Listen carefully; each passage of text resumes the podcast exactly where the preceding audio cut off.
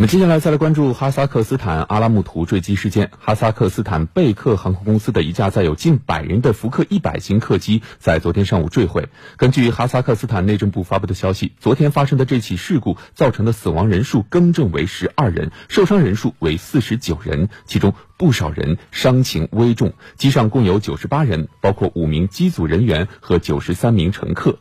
那目前相关调查正在进行当中，还没有黑匣子的相关消息。有哈萨克斯坦的官员说，事故的原因可能是飞行员失误或者是技术故障。